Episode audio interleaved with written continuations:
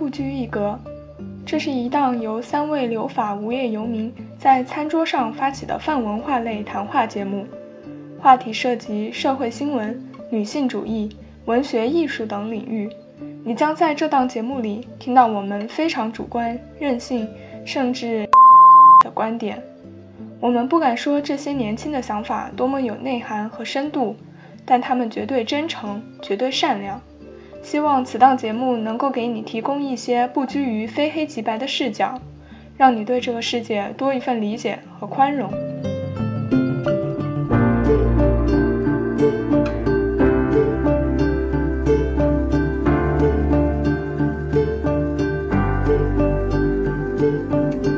在节目的开始之前呢，先要告诉大家一个消息，那就是我们终于开始打广告了。提到梦境，那必然是在商业片里面做选择，那就一定是《Inception 》盗梦空间。大家都说电影是一门造梦艺术，然而在这门造梦艺术中，导演诺兰又进行了一层造梦，就是在一个能理解自己的人的身边，我们才能睡得安稳吧。我们大家都会认为，我走进电影院，或者是我打开这部影片，我一定要去获得一点什么。但是蔡明亮就会认为，我打开了他的电影，我获得了睡眠。哎，我这样子会不会剧透呀？给大家，你到时候就逼掉吧。他为我们展现了一个万花筒一样的世界，并不要求我们记得所有细节。他在同一画面里展现了非常非常多的东西，视觉上有一种拥挤的效果。嗯，它就有点像我们梦境醒了之后无法记得的那种。你刚刚说的那个电影，就是本来已经有两个人消失不见了，然后你来一句，但其实我觉得他们两个人消失不见，并不重要。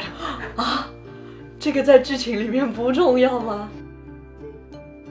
然后我觉得毕赣是拍出了梦境里面时间、逻辑、空间都非常混乱的一个状态。难怪我不能理解你喜欢的电影它的无序感，因为我的电影，呃，我的梦都是有序的。我也是。啊，真的都是有故事线的。对对，脚轻轻一点水面，然后噌就飞很远，就有一种过万重山的感觉。呃，就都是小钱，但卷成了厚厚的一卷，然后交给交到我手中，压低声音告诉我，一定要交给伏地魔。然后。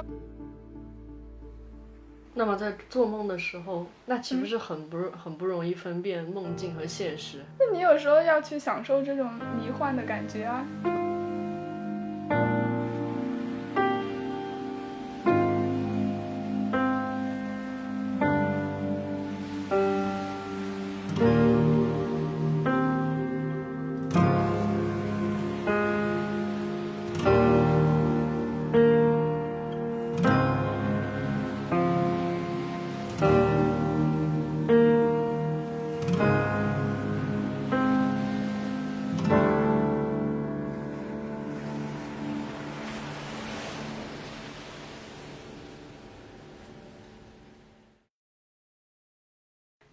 听众朋友们，大家好，欢迎收听新一期的不拘一格，我是秦明，我是 Sherry，我是鹏鹏。在节目的开始之前呢，先要告诉大家一个消息，那就是我们终于开始打广告了，终于开始接商务了，终于有业务了。他们是谁呢？感谢这家非常有眼光的公司。今天的节目是由蓝盒子品牌和我们共同策划推出的。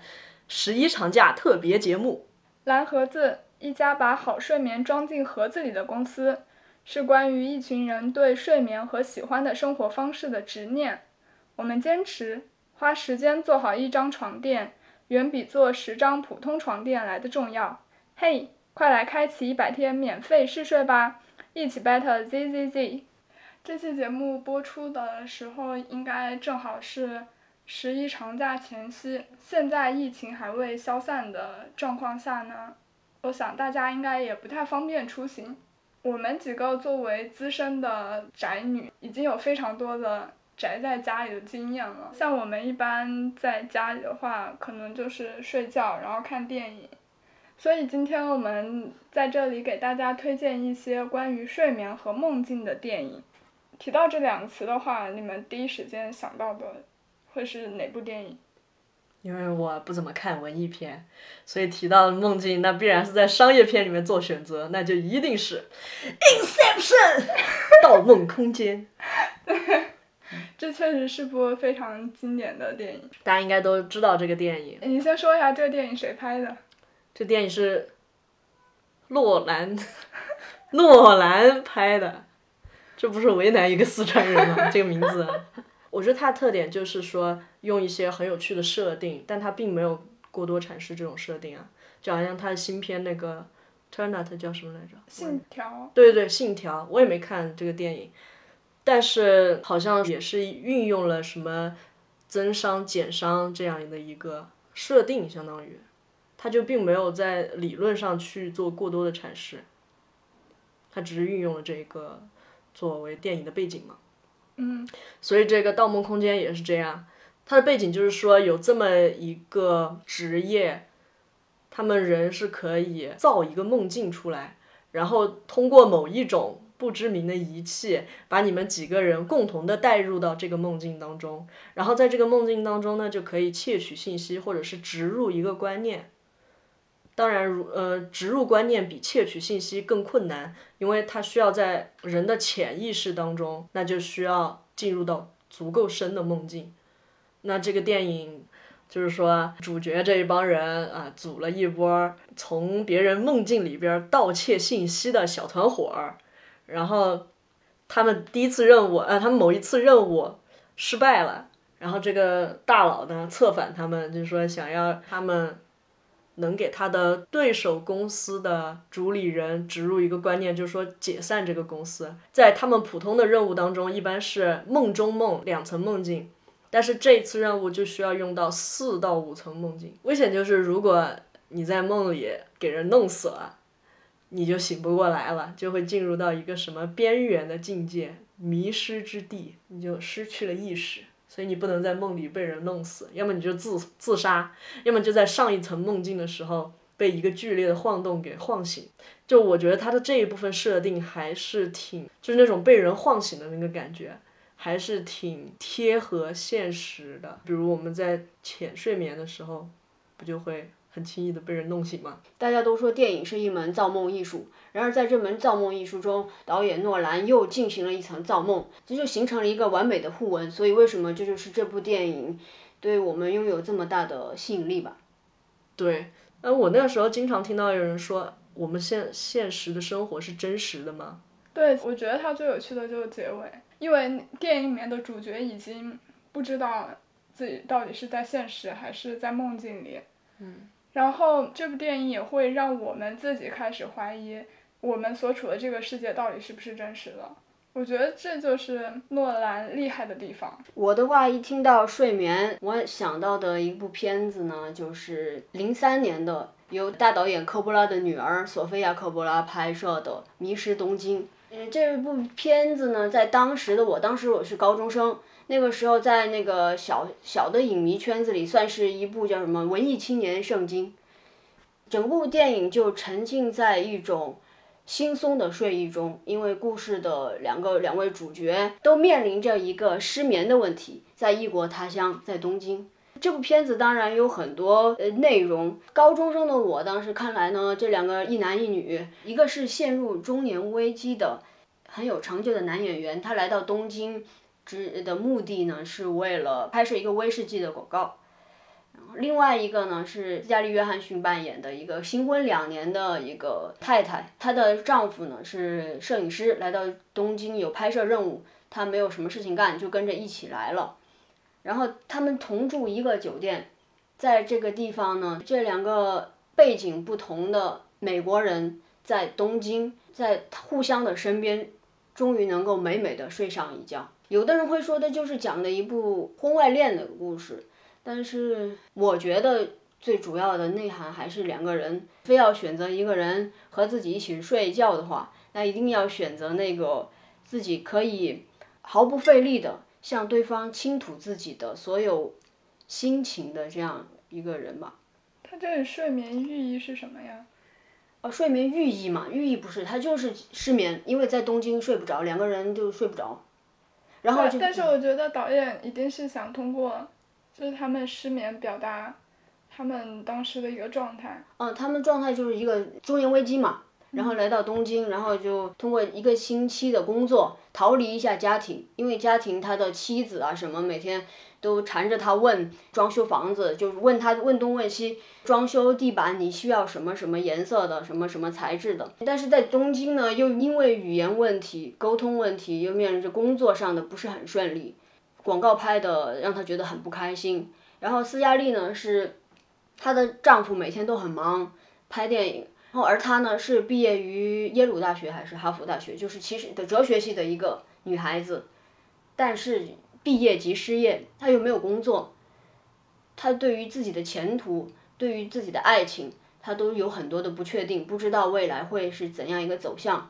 而她的老公在每每天在她身边都睡得很舒服，但她就是睡不着。然后两个人在酒店里，这个鲍勃这个。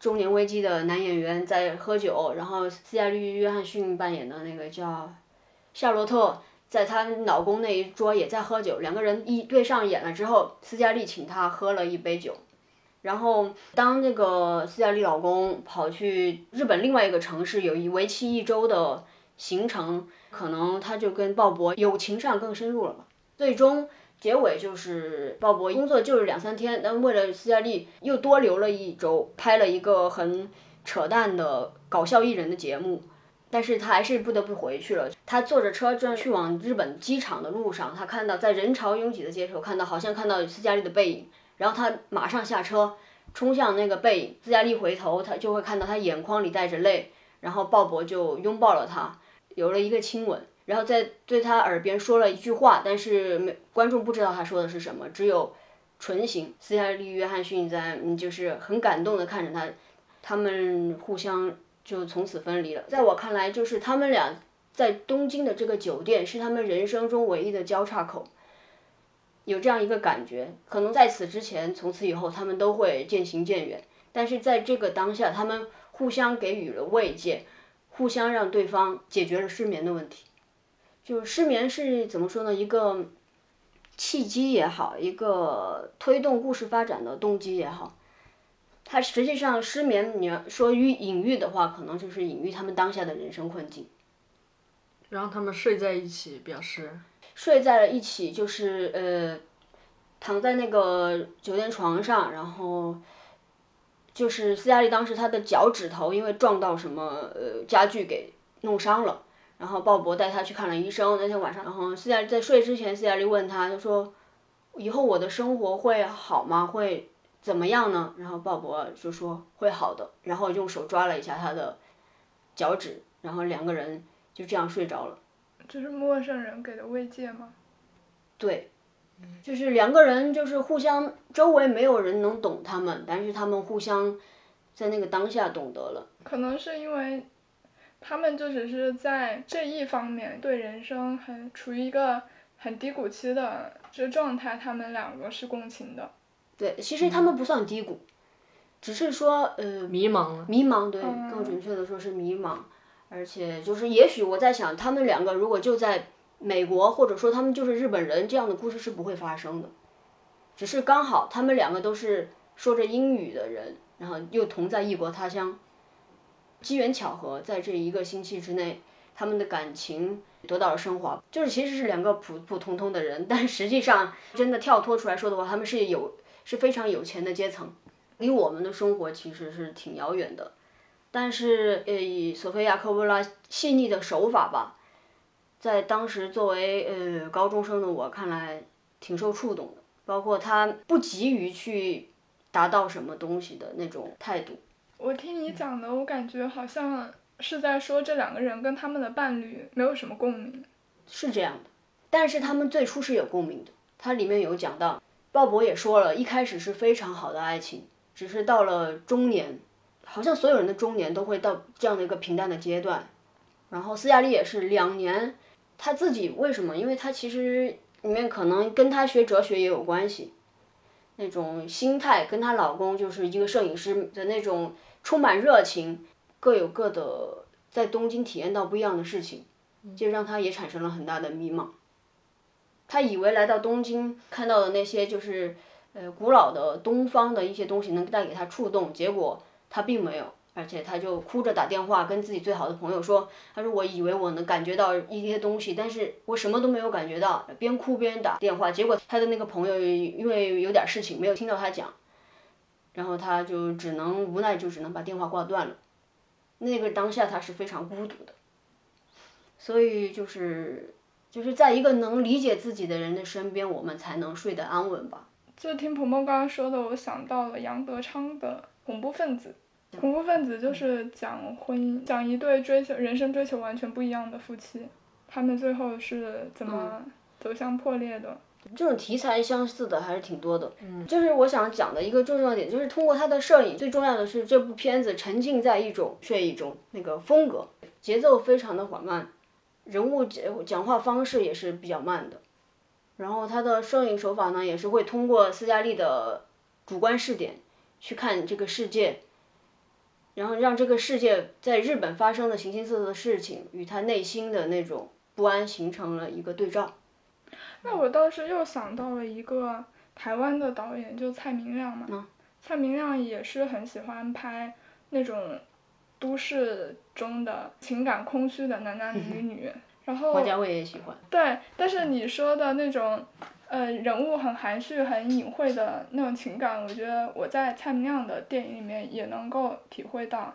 就他有一部电影叫《爱情万岁》嘛，虽然这个名字就非常的直接，但其实那个电影里面，蔡明亮他没有直接拍男女他们当中有没有发生什么爱情，而且在你粗看来的话，你可能感觉就是男女主角他们其实是没有太大情感上的关联的。他们就是两个可能连姓名和对方的本身的背景都完全不知道的两个好友。那个电影有三个人物，一个就是我刚刚说的那两个床伴，然后还有一个第三方的视角，是一个快递员，他的御用演员李康生演的。女主角她是一个房产中介，有一次他在给客户展示完房子之后，他把钥匙落在那个门上了。然后快递员经过的时候，就正好捡到那个钥匙了。他本身也是一个呃一个无家可归的人吧，所以他就自己搬到那个房子里面去住了。那个房产中介女主角，她在路边邂逅了一个摆地摊的小贩，在电影里面就是他们俩邂逅完全没有对话，就只是眼神对上了，然后他们一起去了那个代售的房子里面，一起睡了一觉。当时李康生饰演的那个快递员，他是躲在另外一个房间，结果那个小贩，他也从中介那儿偷了一把钥匙，然后住进了那个代售的房子里面，所以就是有两个无家可归的人，相当于入侵者一样的，就是扎营在了那个空房子里面，而且他们彼此是不知道的。最后后来终于有一天还是互相撞见了嘛，撞见之后呢，他们就很神奇的，然后一起吃了一顿饭，也没有过多的交谈，但是就有点，就像你刚刚《迷失东京》里面说的，就两个人好像有一点同病相怜，然后能明白彼此的处境，他们又再次回到那个房间里面，然后在最后那个小摊贩他睡在空的大床上面睡着之后，那个快递员。跑到他的身边，然后躺下了，也跟他一块儿睡了。就这样的一个很奇，对，很奇特的故事。对，蔡明亮就是感觉有一点特立独行吧，我觉得，而且不那么平易近人。对。虽然他他是一个很特别的导演，他其实认为，就你在看电影的过程中睡觉是没有问题的。他甚至为此做过一个项目，就是邀请别人到他的工作室。一边看电影一边睡觉，这真的不是他的问题吗？深深的怀疑了。他就是想打破大家看电影的一个固定的思维。我们大家都会认为，我走进电影院，或者是我打开这部影片，我一定要去获得一点什么。但是蔡明亮就会认为，我打开了他的电影，我获得了睡眠。就是。我打开了这部电影，我无论是从他的作品里面，还是跳脱出电影之外，我能感受到时间的流逝，这都是 OK 的。这这其实是可可能有一点玄学的观念，但是他确实有一些作品，在我看来的话，我也会觉得很莫名其妙。就像他之前的那个脸，还有日子嘛，都是一种非常无聊的纪录片的形式 去呈现的。我现在的表情就是我听不懂，但我大受震撼。对，所以我呃蔡明亮的电影的话，我推荐那种大闷片爱好者、文艺文艺片重度爱好者去看。但是可能一般的电影观众的话，还是去看一点更有故事性的作品会比较好。那我就再推荐另外一部吧，就是提到睡眠和梦境，我会想到的一个比较有趣一点的作品，它是一部黑白默片。但是你你不要听到黑白默片就觉得它它非常无聊，它非常闷。黑白默片应该也有故事线比蔡明亮的电影好的片子吧？对，没错。我现在要讲的这部片子就非常的有趣，它是一九二零年由德国的导演叫做罗伯特·韦恩拍摄的《卡里加里博士的小屋》。然后这部电影，熟悉电影史的观众应该会知道，它是。德国表现主义的开山之作，是一部非常经典的恐怖电影。啊，它不是那种鬼神论的恐怖电影，它是更偏心理悬疑的那种作品。然后这部电影在零五年的时候也被美国翻拍过，但是那部翻拍的作品我还没有看过，我之后可能可能会找出来看一下。那部作品差不多是一百年前了吧，一百年前的作品了。但是在现在看来的话，你还是会觉得它实在是太有独创性了。然后那部电影它讲的是一个精神病患者，可能是他臆想的，或者是他之前经历过的一个事情。就是在很久之前，他们那个小镇上来了一个心理学家，他号称可以催眠他的助手，预知未来。他在表演的那一天，男主角跟他的好朋友，嗯，去。观看那个博士的表演，在他的助手被催眠了之后，男主角的好朋友就问那个助手说：“我还可以活多久？”然后那个助手说：“你只能活到明天早上。”结果第二天他的好朋友真的死了，而且在那之后小镇上接二连三的就是会有人离奇死亡。男主角就为了找出他好朋友的死因嘛，就和当地的警察局一起查案。他们一开始是怀疑助手去杀的人。但是在那个追查过程中，他们发现罪魁祸首其实是，哎，我这样子会不会剧透了呀？给大家，你到时候就逼掉吧。但是凶手是谁不重要，这部片子它最主要的落点也不是说在推理的过程，他们发现罪魁祸首是，于是他们就追捕他，结果在那个追捕的过程中发现，跑进了一家精神病医院，就进去之后，那里的工作人员告诉他们。是他们的院长，男主角是他们那里的病患。然后这个电影它是有两个版本的，我刚刚说的就是流传最广的第二个版本。在电影的开头，他是直接点出来精神病患者，他坐在一个公园的长椅上，跟过路的人讲述他自己的之前经历的那个故事。但是在原版当中，他是没有这个开头的。所以在原版的故事中，他可能更想表现的是一个疯狂的、可能有点精神分裂的杀人凶手，最后被这个小镇的人当成了一种权威，反而是那个正常的正义的人，他被当成了精神病患者。这个故事其实算是一个非常经典的心理悬疑类的模板吧。我们在后面很多电影中也能看到它的影子，比如说《致命 ID》，然后还有《金币岛》。对，很多后来的电影应该多少都有受到它的启发。然后除开剧本这一块的话。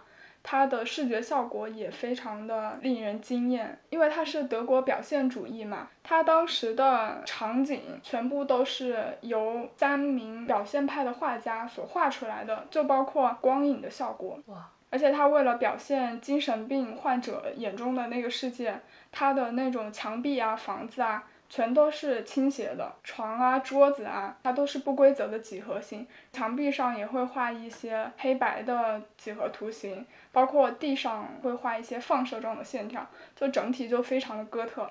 好害怕。然后那个博士的造型，应该是影响了后面很多关于吸血鬼的作品，还有就是像《爱丽丝梦游仙境》里面的疯帽子，嗯，疯帽子的角色造型应该也是受到了他的启发。所以我觉得这部电影虽然全程没有台词，但是它的视觉效果，还有它这个剧本不停反转的一个趣味性的话，我觉得还是相当吸引人的。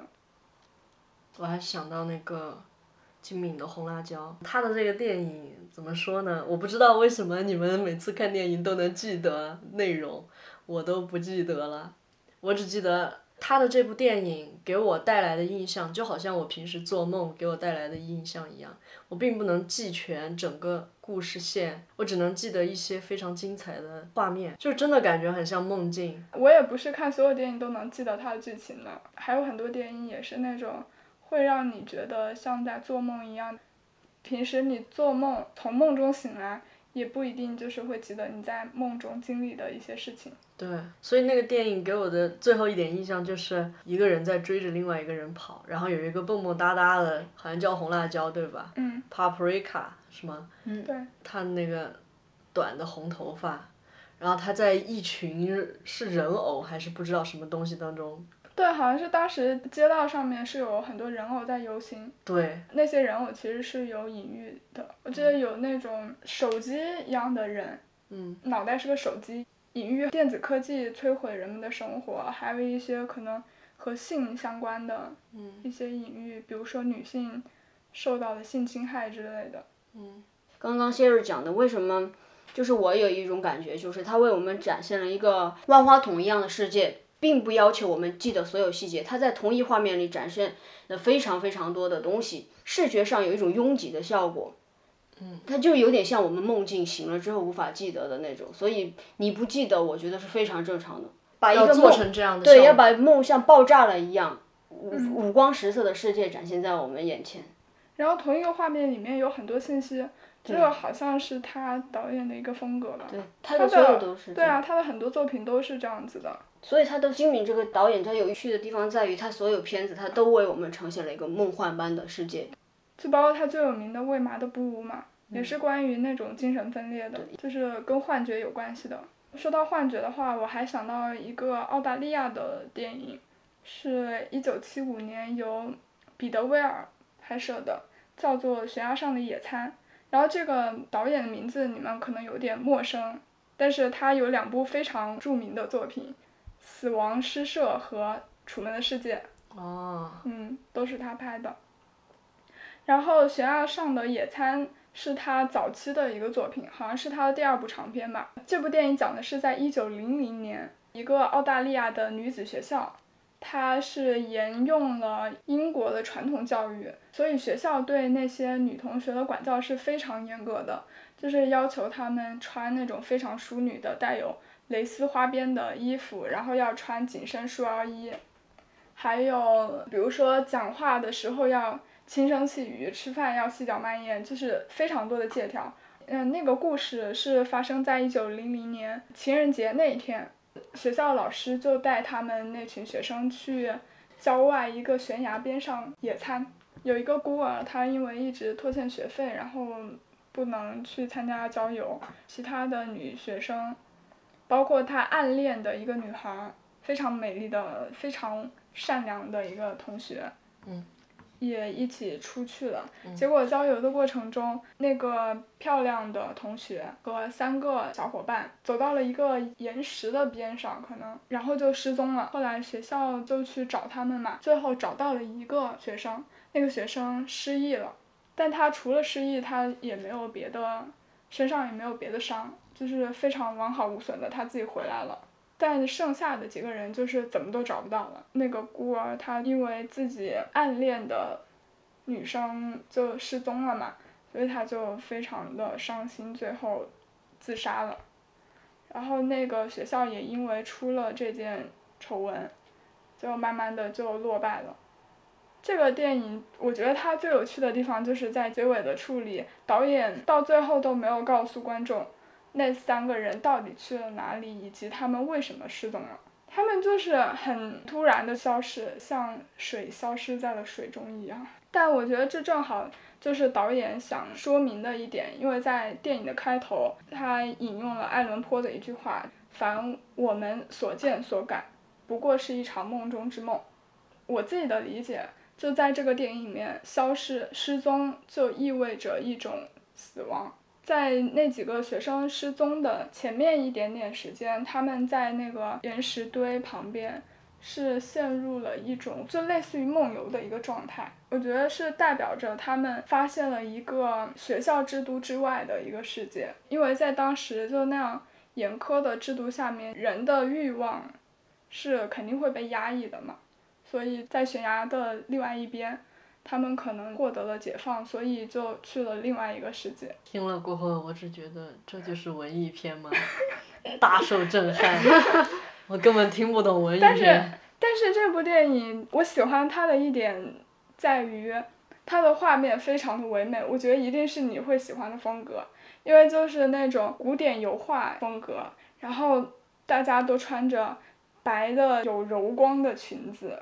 然后金发在郊外茂密的森林当中也 不不能嬉戏，当时 他们就只能坐在餐布上安静的吃着东西，真的非常的像油画，每一帧。刚刚描述的这个场景我会喜欢才怪了，就是一点儿也不自由，就感觉场景里面的人都是。灵魂和肉体都是被禁锢住。但是你不是很喜欢那个乔怀特的风格吗？当下人们的感情都是激情澎湃的，那个电影怎么能？我正想说，我不如看他的《傲慢与偏见》。但那个电影你看的时候，真的会觉得像在。梦中就是你不完全能看得清楚眼前的世界，太可怕了！你讲的时候，我背后冷汗津津的，都不想细听。我听到什么走向悬崖边，我就觉得心道不对，不对劲。但是它那个悬崖不是说下面是深渊，是万丈深渊的那种悬崖，它就只是一个很多石头凸出来的一个地方。我看到你恐惧的眼神，又恐惧又不解，就是纯粹就是不解。而且今天我们还有赞助商，为什么要讲这种片子？连讲好几部都是这种片子。真的真的很梦幻。可能我的那个喜好就是这种有一点神秘主义的作品。那你说点不让你害怕的电影？问题就是让。让我觉得没那么害怕，又能跟睡眠扯上关系的电影，应该全部会被逼掉吧？天呐！你竟然在节目里面公然开车，你这也太突然了吧？待会儿，待会儿。你刚刚说的那个电影，就是本来已经有两个人消失不见了，然后你来一句，但其实我觉得他们两个人消失不见，并不重要。啊？这个在剧情里面不重要吗？对，导演他在电影里面就完全没有交代，最后下落到底怎样都没有交代，这不是他想表现的内容。因为在我们的生活中，你看身边如果有个人失踪了，他就是会经常有人失踪，但是你 置若罔闻。对，就是你从一个旁观者的角度，有人失踪了，你就是不知道缘由啊，不知道前因后果。好阴暗，深深的害怕了。我本来想说。迷失东京已经够那啥了吧？两个有对象的人睡在一起哎，可是这种内容哎，这边听了几个犯罪片啊，我不敢睡觉了。你们今天谁晚上陪我？猫。不，这个时候你就需要一张 好床垫。对，一张好的床垫可以让你有一个非常优质的、深度的睡眠。可以做一个香甜的梦。那我们讲点不恐怖的呗。你们讲点不恐怖的呗。我有一个很喜欢的国内的导演，叫做毕赣，我觉得应该还是有很多人知道他的吧。再怎么都知道那个地球最后夜晚。这是我们今天这不讲他的第二部作品，讲他第一部《路边野餐》。因为我当时看完之后，我是非常非常喜欢这部电影的。我觉得他就是把我小时候做的梦拍出来了。它那个电影很难用简短的剧情去概括。他电影最大的特点就是非线性叙事嘛，就里面的时间是错乱的。比如说里面的男主角他可能走着走着就遇到了过去的自己，然后他是在导演的故乡拍的，所以毕赣对那个地方非常非常的熟悉。就里面有一段很著名的，大概四十多分钟的长镜头，然后在那个长镜头里面，摄像机是在主角的身后跟着他一路在那个潮湿黏腻的小镇走着，所以它它整个画面就是那种偏绿色的一个色调。然后刚刚我不是说到这个电影最大的特点就是它的时间是错乱的嘛。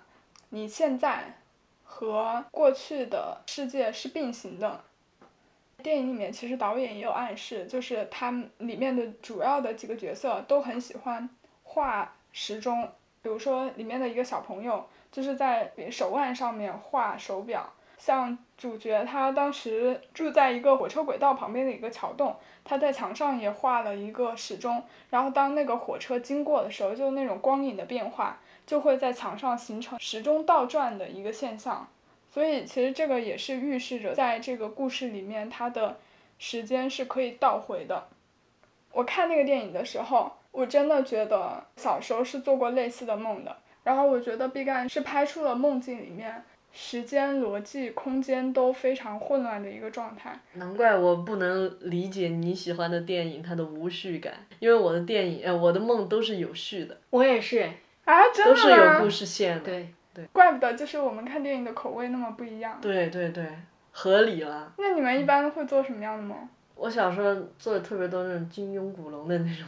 你小时候武侠小说看太多了吧？啊，我小时候看到那个古诗叫什么“轻舟已过万重山”的时候，记得特别清楚。当天晚上我就做了梦，我就梦到我在凌波微步，我在巫巫峡中凌波微步。那很浪漫啊，真的很很浪漫，然后像个侠女一样，脚轻轻一点水面，然后噌就飞很远，就有一种过万重山的感觉，然后又踩到另外一个小船上，又轻轻一点，然后又是个十万八千里，就有这种感觉。我基本上我做的梦都跟现实紧密相连，只有可能偶尔有一点点，比如说一个情节，比如说白天在脚踢到哪个地方肿了。然后晚上做的梦呢，那个地方就肿肿成一个气球，但是逻辑是一样的，相连的，基本上就是这种非常现实。我的梦其实非常现实。我的梦真的光怪陆离的。我只有两次奇怪的梦，就一次就是刚刚那个行侠仗义的女侠。嗯。第二次就是海绵宝宝和《小鲤鱼历险记》的梦幻联动，我梦到我是新加入的一个人物，但是总而言之，我就串联起了海绵宝宝和《小鲤鱼历险记》。我梦到我跟《小鲤鱼历险记》，因为小那个小鲤鱼他们不是要去到一个什么地方跳龙门变成龙嘛，他想，然后我就跟他一起什么历险那种感觉，因为大家可以看到我现在身体就像左摇右摆，就像在游动一样。反正就是跟着小鲤鱼，还有一个水母，还有一个海龟在那里游，然后就看到了一个须很长的一个鱼，我忘了叫啥了，还有一个叫肥鲶鱼，我印象很清楚。毛娃鱼吧。对对对，那个胖。我突然想起来一个故事，我小时候印象最深，是我上初中那会儿看《哈利波特》，然后晚上做的梦就是那个，我真的印象之深，弄到我坐我前桌的那个同学，突然在考试的时候转过头来。交给我一卷钱，那个时候还有两块五毛，呃，就都是小钱，但卷成了厚厚的一卷，然后交给我，交到我手中，压低声音告诉我，一定要交给伏地魔。然后，然后，对，然后我醒了之后就告诉我的室友们，然后他就大为震惊。反正我的梦基本上就是基于现实，但是偶尔有一点莫名其妙的地方。嗯，对对对。就是你们的梦都好有故事性哦，我感觉。对。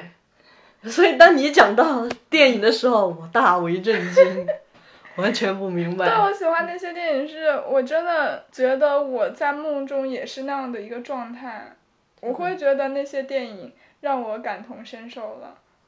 但我不知道到底是因为因为我做了梦，然后我去看了这些电影，并且很喜欢他们，还是因为我看了这些电影之后，我会经常做这样的梦，就是相互影响。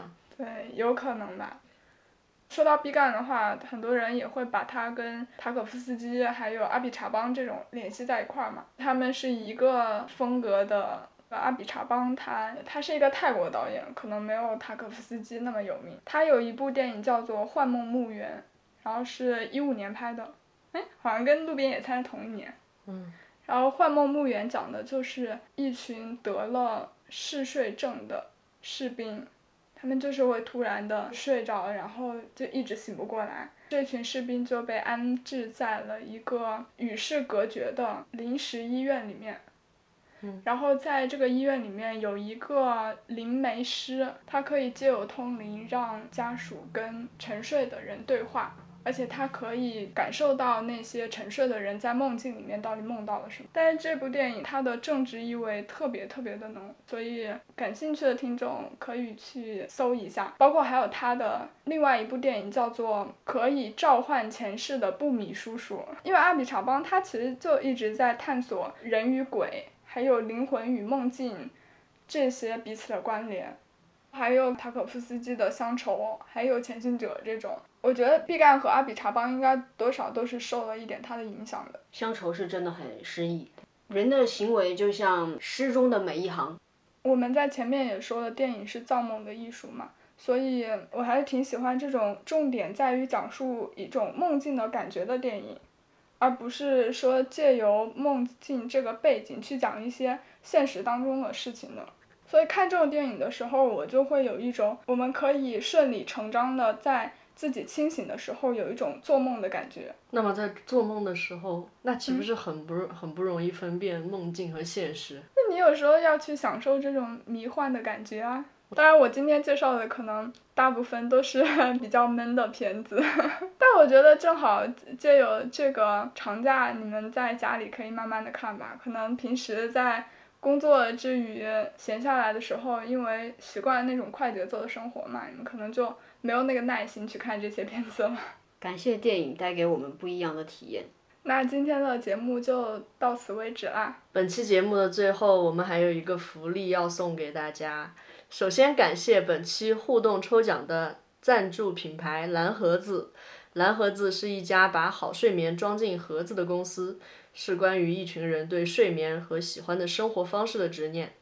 欢迎大家订阅我们的节目，并在评论区留言互动，我们将随机抽取一位，送出由蓝盒子和大明宫联合推出的价值三百元的限定礼盒，内含香薰、眼罩等助眠好物哦。祝大家在十一长假期间好好享受电影带来的快乐，能有一个好的睡眠，做个好梦。拜拜，拜拜。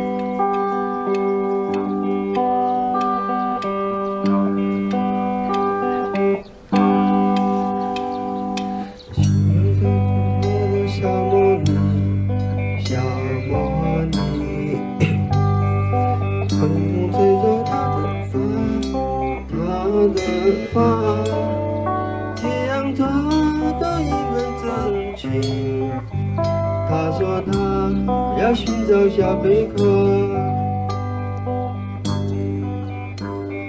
夕阳吹着那个小茉莉，小茉莉，